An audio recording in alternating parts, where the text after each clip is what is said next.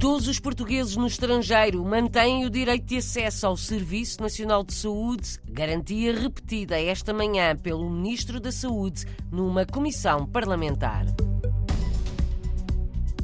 Tudo na mesma, na próxima votação para as eleições legislativas em março, o governo explica o que gostava que tivesse sido feito, mas não foi.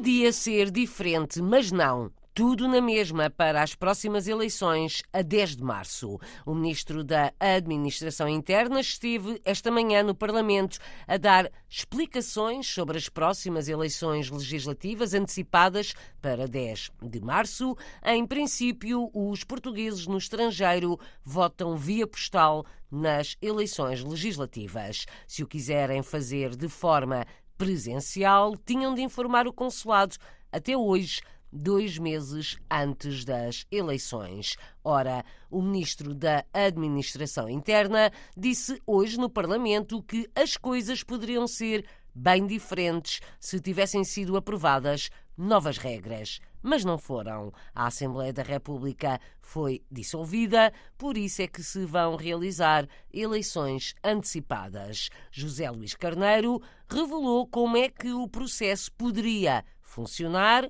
Não vai acontecer, mas pelos vistos era o pretendido pelo governo. Poder ser enviada uma mensagem prévia aos portugueses no estrangeiro para que se manifestem eh, nomeadamente sobre aqueles que querem realizar o seu direito de voto com recurso à via postal.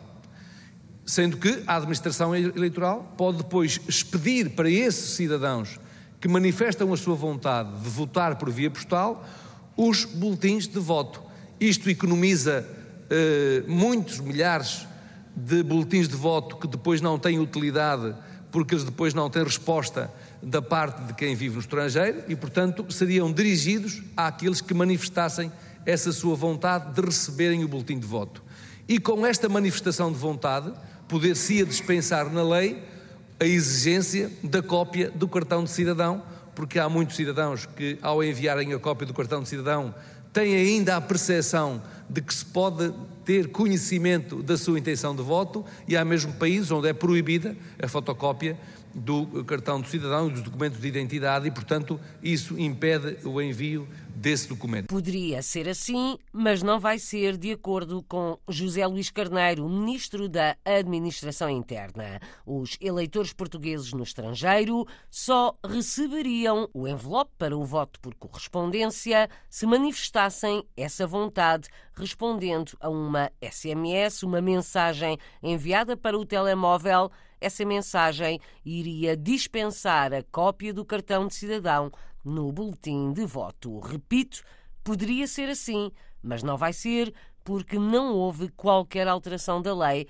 na Assembleia da República. O ministro fez esta revelação depois de questionado sobre o que está a ser feito para evitar a repetição do que aconteceu há dois anos nas últimas eleições. Mais de 150 mil votos vindos da Europa foram anulados porque foram misturados os que tinham cópia do cartão de cidadão com os que não tinham. As eleições tiveram de ser repetidas para os portugueses na Europa.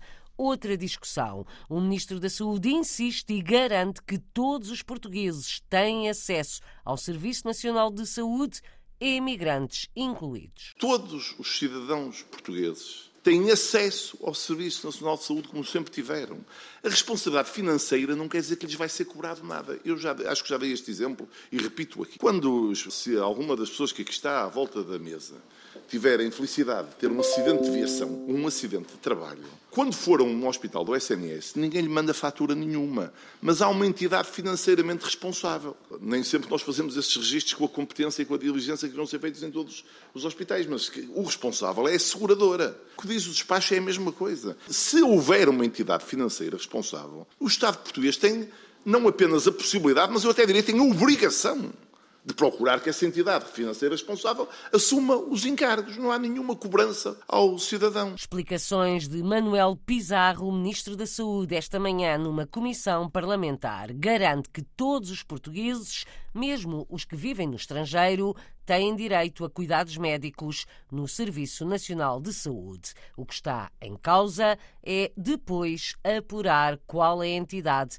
que deve pagar o serviço. O despacho que define as regras do Registro Nacional de Utentes tem como objetivo uma melhor gestão, explica o ministro Manuel Pizarro aos deputados, que são quase 160 mil os portugueses residentes no estrangeiro que estão inscritos no Serviço Nacional de Saúde, 75% têm médico de família. Nós temos 159.547 utentes de nacionalidade portuguesa que estão inscritos nos cuidados de saúde primários e têm morada num país estrangeiro. É, é nisto que estamos a falar. Destes, 75%, 119.306, têm médico de família e 25%, 40.241 não têm médico de família. Não houve nesta matéria nenhuma mudança. Há o que estamos a fazer de tentativa de eh, gerir da forma mais competente possível o Registro Nacional de Utentes. O Registro Nacional de Utentes, como eu já tive ocasião de dizer, tem cerca de 10,6 milhões de inscritos. E no território nacional, no território continental, que é o que está em causa, o Serviço Nacional de Saúde, como sabem, não, não, não é o Serviço Regional dos Açores ou da Madeira, portanto estamos a falar só do território continental. No território continental moram cerca de 10 milhões de pessoas. O que quer dizer que há cerca de 600 mil pessoas ou que não moram cá, no caso destes 200 mil, ou cuja inscrição nós temos que ir verificando. Esclarecimentos do Ministro da Saúde sublinha que as regras que têm dado polémica nas últimas semanas não são novas, estão em vigor há quase um ano e sem reclamações. As regras são iguais para residentes e não residentes, afirma Manuel Pizarro. O que se aplica aos cidadãos que não residem em Portugal é o mesmo que se aplica aos, aos cidadãos portugueses. É um esforço continuado de procurar saber se as pessoas não residindo cá, utilizam ou não utilizam os, os, serviços do SNS. Quando não utilizam, atribuímos prioridade na inscrição de médico de família aos que utilizam o Serviço Nacional de Saúde. Eu acho que isso é razoavelmente compreensível. Mas, repito, eu, eu, nós estamos muito atentos, até, e bem, estas notícias tiveram um grande impacto a partir do mês de dezembro, então procurámos mesmo saber se havia reclamações. Não encontramos reclamações. Bem, há uma coisa que eu tenho a certeza absoluta, não encontram ninguém a quem tenha sido emitida uma fatura pelo Serviço Nacional de Saúde. Isso podem ter a certeza absoluta. E não encontramos reclamações de pessoas a quem tinha, que tinham médico de família e que utilizassem o médico de família a quem ele tivesse sido, sido retirado. A garantia do Ministro da Saúde. No contraditório, Joana Monteiro, deputada da Iniciativa Liberal, diz que há portugueses no estrangeiro que perderam o médico de família. Eu gostava de lhe perguntar, Sr. Ministro, se simplesmente se a informação não lhe chegou ou se o Sr. Ministro está simplesmente a mentir. Porque eu tenho aqui uma reclamação na minha mão que chegou ontem de um pai, de um pai que tem um filho que está em Oxford, que por acaso é enfermeiro em Oxford, e que o filho perdeu um médico de família exatamente porque não tem morado em Portugal. E como este, tenho vários casos que lhe posso enviar. Portanto, não venha para aqui dizer que isto não acontece e que está tudo a ser aceito pelas pessoas. O exemplo levado ao Parlamento por uma deputada da Iniciativa Liberal,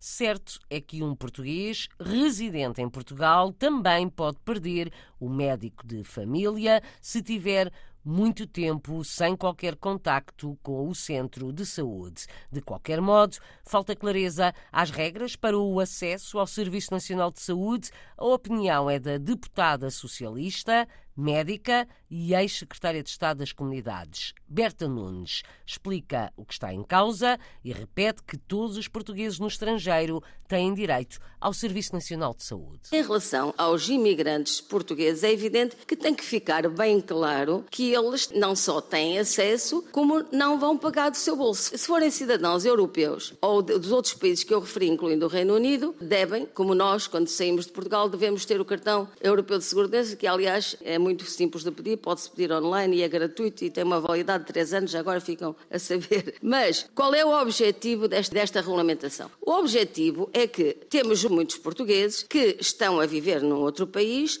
descontam para esse país, seja para a Segurança Social, seja para qualquer sistema de seguro de saúde, e o Estado português tem a obrigação de cobrar a esse Estado, para onde o cidadão português está a trabalhar e a descontar, tem a obrigação de cobrar a esse Estado os custos do atendimento. Isso é boa gestão do Centro de Saúde. Uma questão de gerir as contas do Serviço Nacional de Saúde, afirma a deputada socialista Berta Nunes, ex-secretária de Estado das Comunidades e médica. Em causa a polémica sobre a exclusão ou a cobrança de pagamentos a imigrantes que sejam atendidos no Serviço Nacional de Saúde. No debate esta manhã em comissão parlamentar, ainda a posição de um deputado do PSD, Miguel Santos, afirmou que se o Partido Social Democrata for governo, deita abaixo as regras do registro do utente no Serviço Nacional de Saúde, alega o deputado do PSD que as regras em vigor violam o princípio da igualdade tratam de forma diferente pessoas que têm a mesma nacionalidade. Também o Conselho das Comunidades Portuguesas manifestou recentemente desagrado por não ter sido consultado nesta matéria, assunto que diz respeito aos portugueses no estrangeiro, como tal. O Conselho das Comunidades Portuguesas deve ser consultado antes de qualquer decisão.